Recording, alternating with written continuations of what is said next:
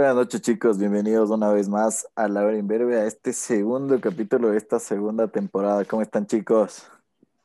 Ya pensaban, ¿no? Que no íbamos a volver, que solo un capítulo para la segunda temporada y se terminaba, ¿no? No, No, pero no, no. teníamos que hablar. ahí Están sucediendo.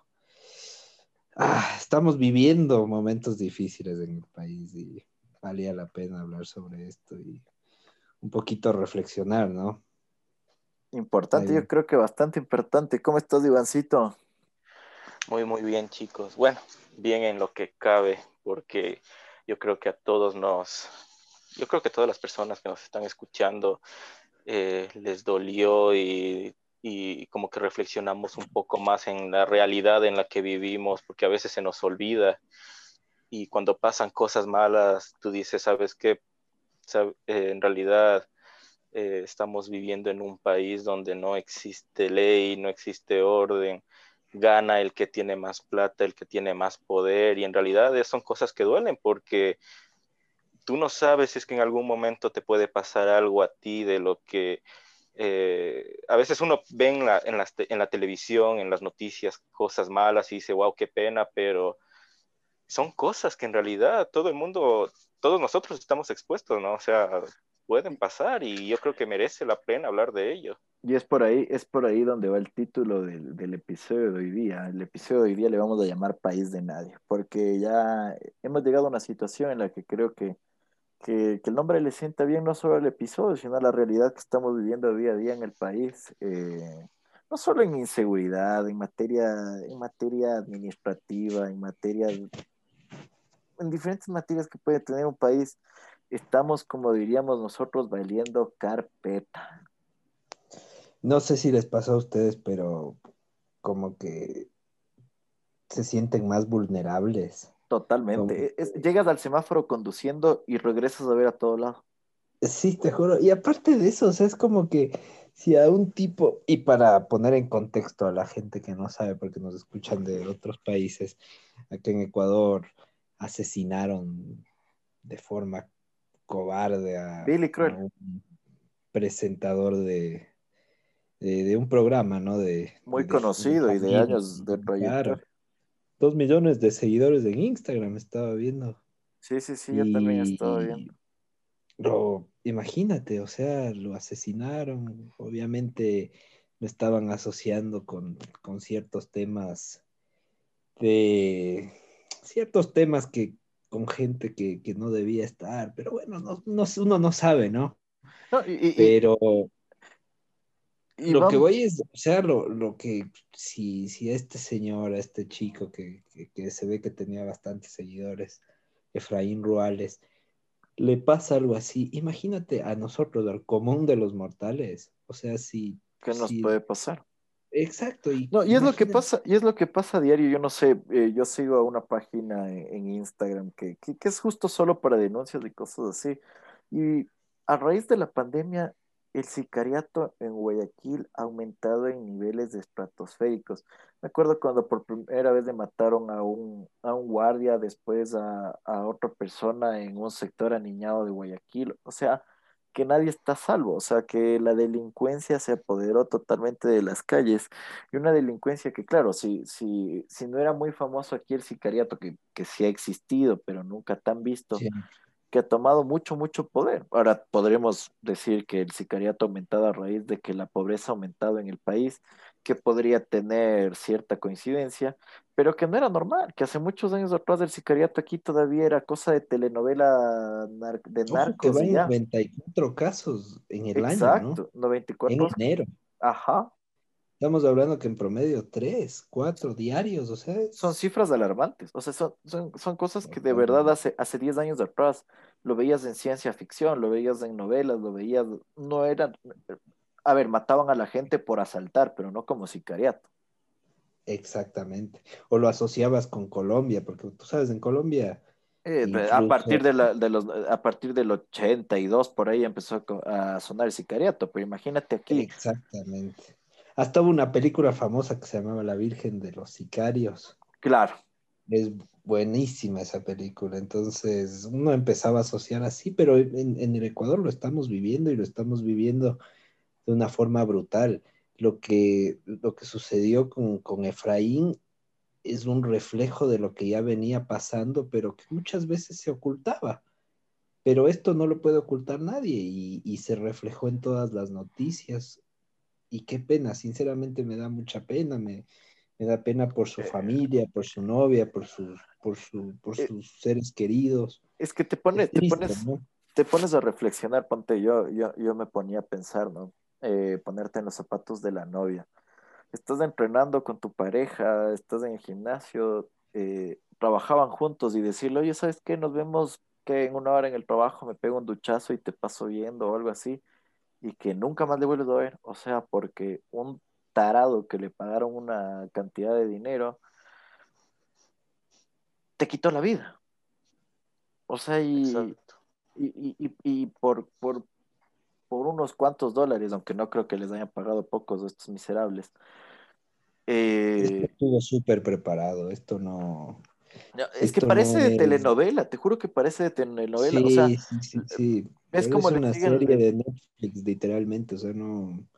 Todo muy bien preparado, hasta quemaron el vehículo en el que se movilizaban, imagínate, no, es una locura, es... Bueno, vamos también, vamos también a que, además de que estuvo muy bien preparado, vamos a, a- cuestionar un poco la seguridad del Estado, que nos brinda el Estado. Eh, atrapan al que es, al que no es, consiguen a dos muchachos que por estar fumando marihuana pensaron que eran sospechosos y les tocó dejarles libres. O sea, las investigaciones tienen que tener un pie y una cabeza. No pueden ser por querer dar resultados, culpar al, al, al choro Así común que es. está en la esquina. O sea, vamos. Así es.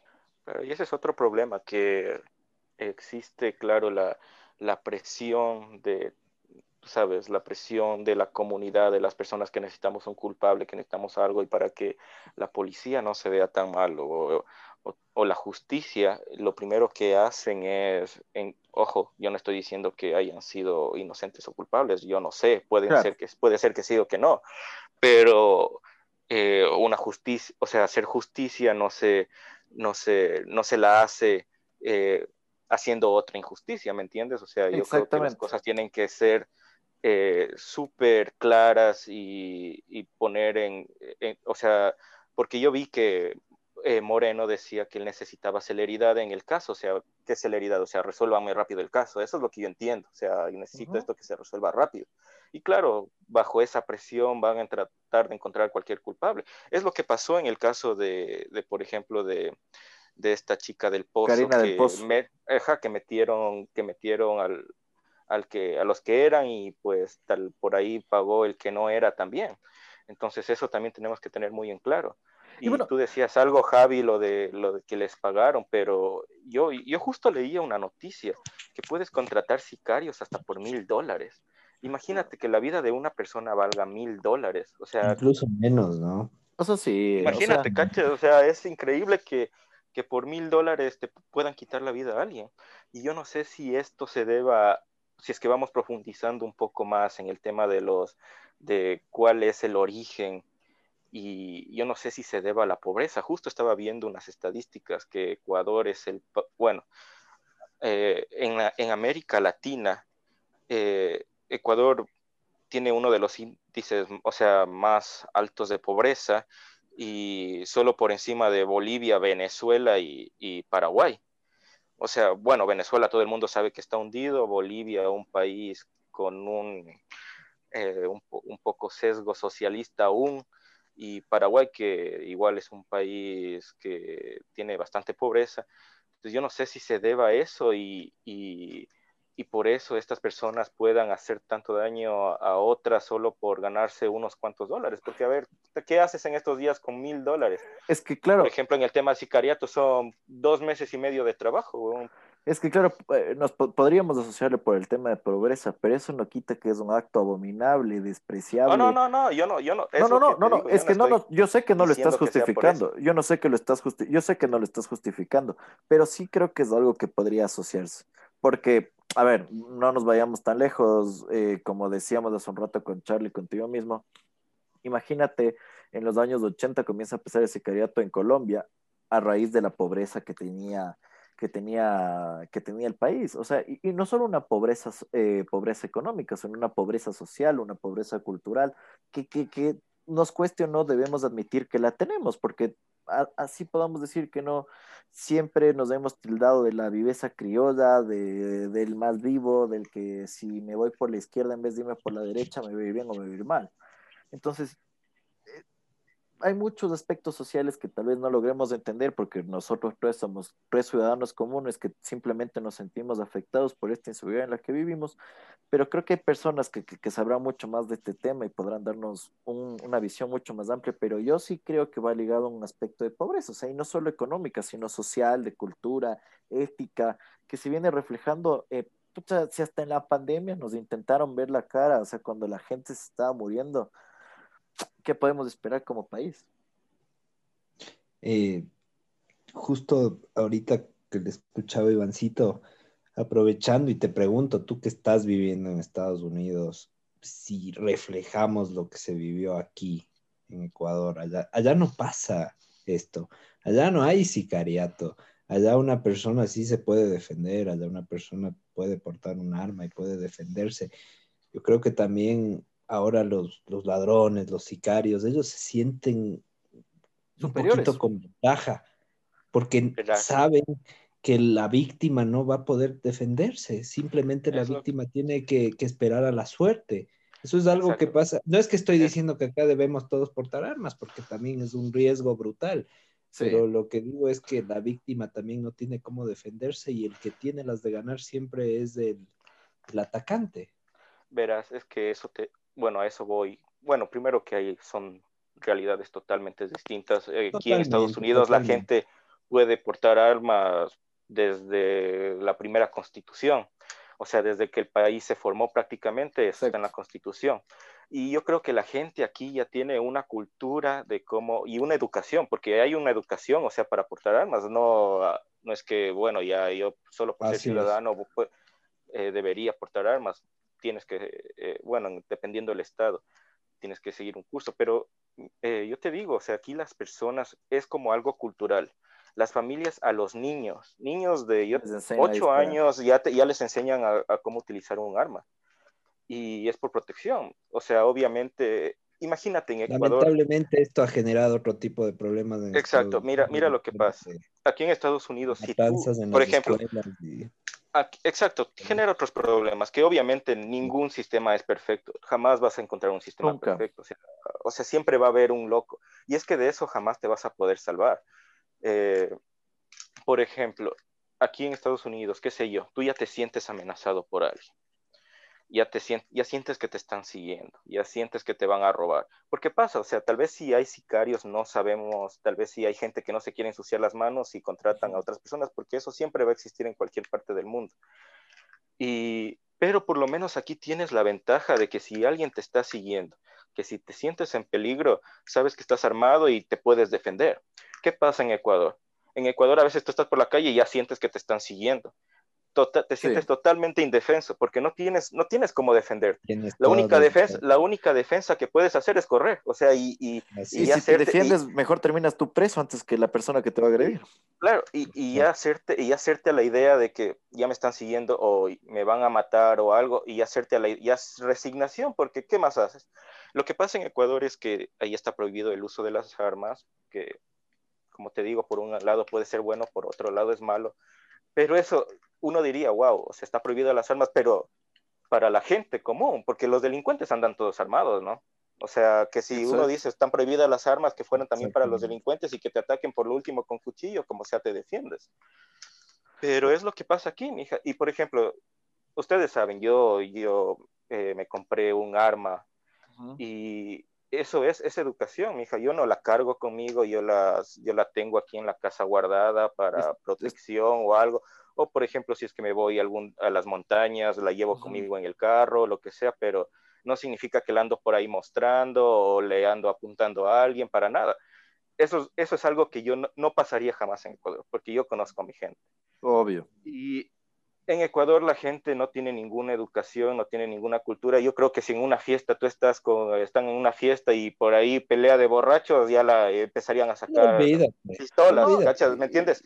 o a veces simplemente, o, a veces simplemente por hacerse los ricos como, como es allá y que mira, yo tengo esta, yo tengo este otra y accidentes o lo que sea porque ya la, porque es parte de la educación, o sea, si es que tienes cultura y sabes cómo y, y, has seguido un curso y sabes cómo disparar o lo que sea, te puedes defender tú.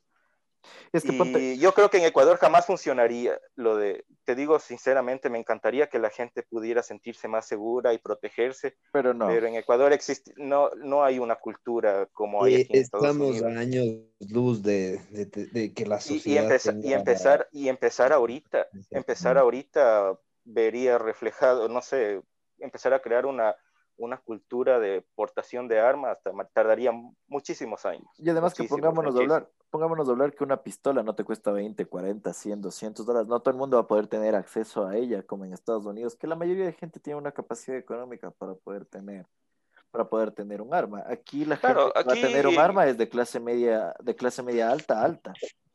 Por ejemplo, eso es lo que te digo. Bueno, aquí en Estados Unidos todo el mundo tiene acceso porque hay pistolas desde 300 dólares.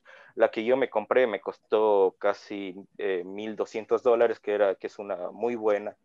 Pero no importa. En Ecuador, por ejemplo, eh, va igual va a ser una mafia porque, porque ya vas a tener que sacar permisos vas a tener que hacer esto. Y ya sabes, siempre la belleza criolla, yo te vendo por acá más barato, no saques permisos, no, registres, no registres otro, tu otro negocio trucho del, y ahí hay otro problema. Y, ahí hay otro problema y yo te vendo estas armas que la gente no tiene la, la, la, cultura que sabe que tiene que limpiar armas, que tienen que darle su mantenimiento y van a existir eh, accidentes y luego a los niños les van a dar y, y, y es un problema súper grande. Entonces, en Ecuador yo creo personalmente que simple, el Estado no te brinda seguridad y el Estado jamás te va a brindar seguridad. Yo siempre, o sea, como una opinión personal, yo siempre escucho, por ejemplo, eh, no quiero nombrar grupos ni nada, pero siempre veo cuando hay, por ejemplo, te voy a dar un ejemplo así de simple. Eh, cuando matan a alguna chica o algo y, y, claro, hay las marchas en contra y que yo estoy totalmente de acuerdo para que se haga justicia y te dicen, ¿saben que El Estado debe garantizar. Y yo cuando escucho que el Estado debe garantizar tu seguridad, eso es imposible, mi O sea, hay que poner los pies sobre la tierra. Nadie te va a garantizar tu seguridad, ni en Estados Unidos, ni en Ecuador, ni en Haití, ni en ningún país del mundo. Claro, o sea, no, puedes, nadie, no, puedes, garantizar al 100%, pero sí Nadie, nadie, nadie te puede decir, ¿sabes qué? En este país, no, eso sí, mejorar condiciones sí, pero garantizar que alguien te, te, cuide o que no te va a pasar nada. No, imposible, porque, Entonces, ¿qué te toca hacer? Es algo que a ti mismo te, te toca cuidarte a ti mismo. Pero sí, sí, o sea, sí, o sea, sí, sí pienso yo que la raíz sí es un cambio social. O sea, pienso que, que, que la, la, educación, de los problemas la educación. es un cambio social, es, es de educación, es, es, es, inculcar más, más respeto, más ética. Pero lastimosamente aquí, eh, a ver, no te voy a hablar de, de, de, que vamos a centrarnos en los valores y esto y lo otro, pero simplemente que, que, que el bienestar común prime ante el individual es algo, es algo básico, el respetar mis derechos hasta donde avanzan, hasta los del otro, o sea, pero lastimosamente no, aquí, o sea, aquí el más vivo es el que corre primero y se pone en la fila, el que se salta toda la cola del semáforo y se cruza la calle, o sea... Y por esas pequeñas cosas empieza, o sea, aunque tú no lo creas, o sea, tú dices, ah, estos chapas corruptos, como sea, pero cuando te toca a ti, cuando te para uno, a, ti no te tiembla la mano en pasar un billete de 20, ¿no? No, no, eso sí. Es así, o sea, son pequeñas cosas. Pero, a, ver, cambiémonos del otro lado solo para, para plantearles esto. Imagínate esta, esta condición que yo siempre he pensado, ¿no? Endurecer las penas para cualquier tipo de delito, ¿no? Sea violación, sea asesinato. Digamos, para la violación... Perfecto. para la violación, la castración química, que me parecería perfecto. Eh, para los asesinatos una pena de muerte que yo no estoy nada en contra, pero... Yo tampoco. Pero aquí va el pero, aquí va el pero en Ecuador. No tienes una justicia que te garantice poder tener estas penas y ser juzgado en en una corte donde tú sabes que vas a ser bien juzgado. O sea, y, y, y, y, es contraproducente porque mucha gente le pueden culpar de un asesinato o de un eh, o tal vez de una violación sin las pruebas debidas o con palancas, porque ya saben cómo se maneja todo aquí en la justicia en el Ecuador. Entonces, no sé qué tan arma de doble filo, pero sí, sí siento que es necesario. Exacto, es mi hija y eso es algo que no te puedes no te puedes eh, escapar, porque inclusive aquí en Estados Unidos ha pasado, no sé si has visto muchas series. Es ecuatoriano, incluso el ecuatoriano está, está dictado a, creo que tres cadenas perpetuas, no me acuerdo cuál, y hicieron... Y después, de muchos, y después de muchos años resulta que ha sido inocente. Ajá, un ecuatoriano incluso. Eh, no me acuerdo el nombre, pero era bien famoso. Sí, este incluso salió el, el, en, en Teleamazonas, me acuerdo que sacaron un reportaje. Sí, sí, sí. Pero obviamente, o sea, si, si no tienes la garantía de que, de que los jueces van a juzgar como se debe a, a los culpables. Empezando por los jueces. Imagínate, en este sentido, nunca va a terminar, porque incluso los, los tipos, los perpetradores de estos ataques, ellos sienten la seguridad de que incluso cuando les atrapen, van a salir no vas a poder hacer nada en contra de ellos porque ellos igual toda su vida han vivido, o sea, toda su vida criminal la basan en amenazas y estas amenazas se trasladan a los jueces, se trasladan a los fiscales y, y lamentablemente nadie puede hacer nada. Es, es, es el país, como dice el título de este podcast, es del país, desde la tierra de nadie. Exacto. Sinceramente, si no cambiamos como sociedad, si, si la gente... Y mira, y esto también se trata de un tema de humanidad, ¿no? O sea, no, no- o sea de, de- de que tenemos que, que entender que se están, o sea, estás, estás matando a una persona. Yo sé que, que mucha gente vivirá su necesidad y, y estamos hablando de que este crimen, por lo que leí, debe haber costado unos 20 mil, 30 mil 20 dólares. mil a 50 mil dólares estaba leyendo. Exacto. Entonces, no quiere decir que si tú tienes 5 mil dólares te va a cambiar la vida, no te va a cambiar la vida. Te estás llevando una persona, te estás llevando una familia por delante y eso es lo que, la, es lo que tendría que darse cuenta la gente, pero lamentablemente eh, en este país siempre está por delante el dinero, siempre está por delante los intereses políticos, económicos, y, y es como que la vida pasó a un segundo plano. Entonces, yo sinceramente a mí, a mí, a mí me, mm, lame- yo no sé, no sabía mucho de este chico, pero No, no, ni, Pero ni- sí ni me- yo, pero, pero, pero todos te tenemos afecta, este ¿no? lado humano, tenemos este lado humano que, que Claro. te deba pensar, y si mañana me pasa a mí, o y si Claro, mañana y, le y pasa uno, y a uno mi empieza mamá, a a pensar mi sobre papá. esto porque, exacto, y, y tú empiezas a, a analizar sobre esto porque se trata de un tipo famoso, porque esto pasa todos los días, pero Exacto. obviamente la reflexión llega cuando el caso es, eh, está en todo, en todo lado y, y lo estás escuchando. Entonces, yo sinceramente eh, estoy, estoy muy triste, yo me siento vulnerable, siento que, que, que la vida se te puede ir en un segundo. O sea, el tipo jovencito estuvo entrenando en el gimnasio y en, después, Y sin después hacer de daño a cinco nadie. minutos falleció.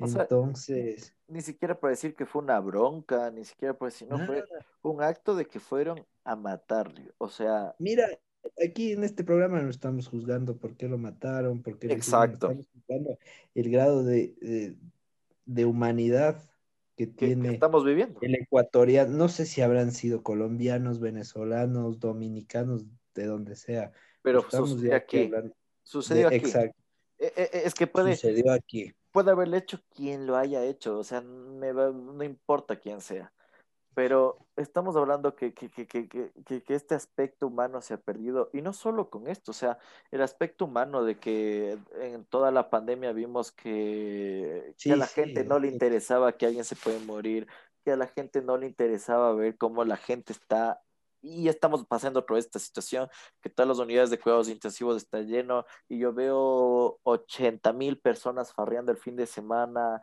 y veo las convocatorias a, los de los movimientos políticos a, las campañas electorales. de los movimientos políticos es terrible. Es, o sea, hablan, hablan, de, hablan de salud, hablan de salud y convocan a un montón de gente pagándole para que esté ahí y les vale un comino si se contagian o no. Y encima más, piden que les vacunen primero de alguno de los candidatos. No me jodas, o sea, perdón la palabra que estoy utilizando, pero es la indignación increíble la que siento de que, o sea, por un lado te pides que te cuide, te pide, el Estado te pide que te cuides, puta, y a los candidatos les permiten que, generen aglomeraciones, que, hablen estupideces. Así es, y es, increíble. Ponte, yo tengo mi local en el centro de la ciudad y, y las aglomeraciones es es increíble, o sea, pasan los candidatos en sus carros bien protegidos, mientras la gente, los súbditos están ahí siguiéndoles, entregando volantes, entrando a los locales, sin mascarilla, se bajan la mascarilla para hablar. O sea, obviamente, y eso no es que estamos descubriendo el agua tibia. Acá priman los intereses políticos y la gente les vale una mierda. Y es la verdad, o sea, la gente les vale una mierda. Mientras tengan sus votos, Listo. Es más, ¿sabes qué escuché yo? Que están esperando que sean las elecciones, o sea, vamos a votar todos, se contagiará cuánta cantidad de gente, pero después de eso planean cerrar, o sea, planean otra vez mandarnos en cuarentena, que no estaría mal porque estamos en la mierda. sería, lo, sería lo más lógico porque... Exacto, pero obviamente y ahí te puedes dar cuenta. La falta de humanidad. Exacto, tienen que esperar a que todo el mundo se vaya a contagiar, porque tú sabes que cuando vas a votar te vas a topar con mucha gente y, y toda, y de ley te vas a topar con alguien contagiado y por A o B te puedes contagiar, pero obviamente priman los intereses políticos, les valió mierda que estemos en pandemia y tenemos que ir a votar. Y, ponte, y, aún y estamos hablando que son 40 mil miembros de la Junta Receptora del Voto. y que encima más te exigen que tú mismo te hagas tu PCR negativa para ser miembro de la Junta Receptora. O sea, el país está en la mierda económicamente, pero tú tienes que gastarte en tu una multa de 150 dólares, pero porque tienes que, tienes que cumplir es que, es que ahí, ahí te das cuenta en lo mal que está este país, porque claro, te obligan a estar en mesa atendiendo a tantas personas que yo te, te prometo, o sea, te prometo que... No, yo prefiero pagar la multa. No, y te prometo que no, no, no, es que te van a dar un bolígrafo para cada uno, no. El mismo bolígrafo van a utilizar todos. Tienes que llevar tú, supuestamente. Ah, bueno, y si es que no, bueno. Es la sugerencia, ¿no? Vamos, vamos, yo, a mí siempre me gusta ir un poquito más profundo de, de, los temas. Estamos hablando de las votaciones. ¿Por qué la gente tiene que ir a votar? ¿Por qué las votaciones tienen, por qué votar tiene que ser una obligación? Yo creo que debería ser un derecho la gente, y es por eso que este país está así, porque la gente, por porque claro, necesitan la, eh, la papeleta de votación y no quieren pagar la multa, votan por cualquier cojudo y, y, y, cualquiera llega a ser presidente. Yo creo que la, eh, ejercer tu derecho al voto, o sea, como dice, es tu derecho al voto, no debería ser una obligación. Si yo no quiero votar, no debería, o sea... Porque... Y hoy más que nunca debería suceder lo que dice Iván, o sea, hoy más que tú deberías ir a votar si tú quieres ir a votar y si estás seguro de, lo por quién vas a votar. Ponte yo, yo el otro día estaba, estaba leyendo un comentario de un periodista famoso que no, no quiero decir el nombre, pero fue tan estúpido y absurdo lo que acababa de leer que el man ponía del COVID te puedes curar, pero de una pandemia de tal candidato que gane nunca. Dije, bueno, puede ser.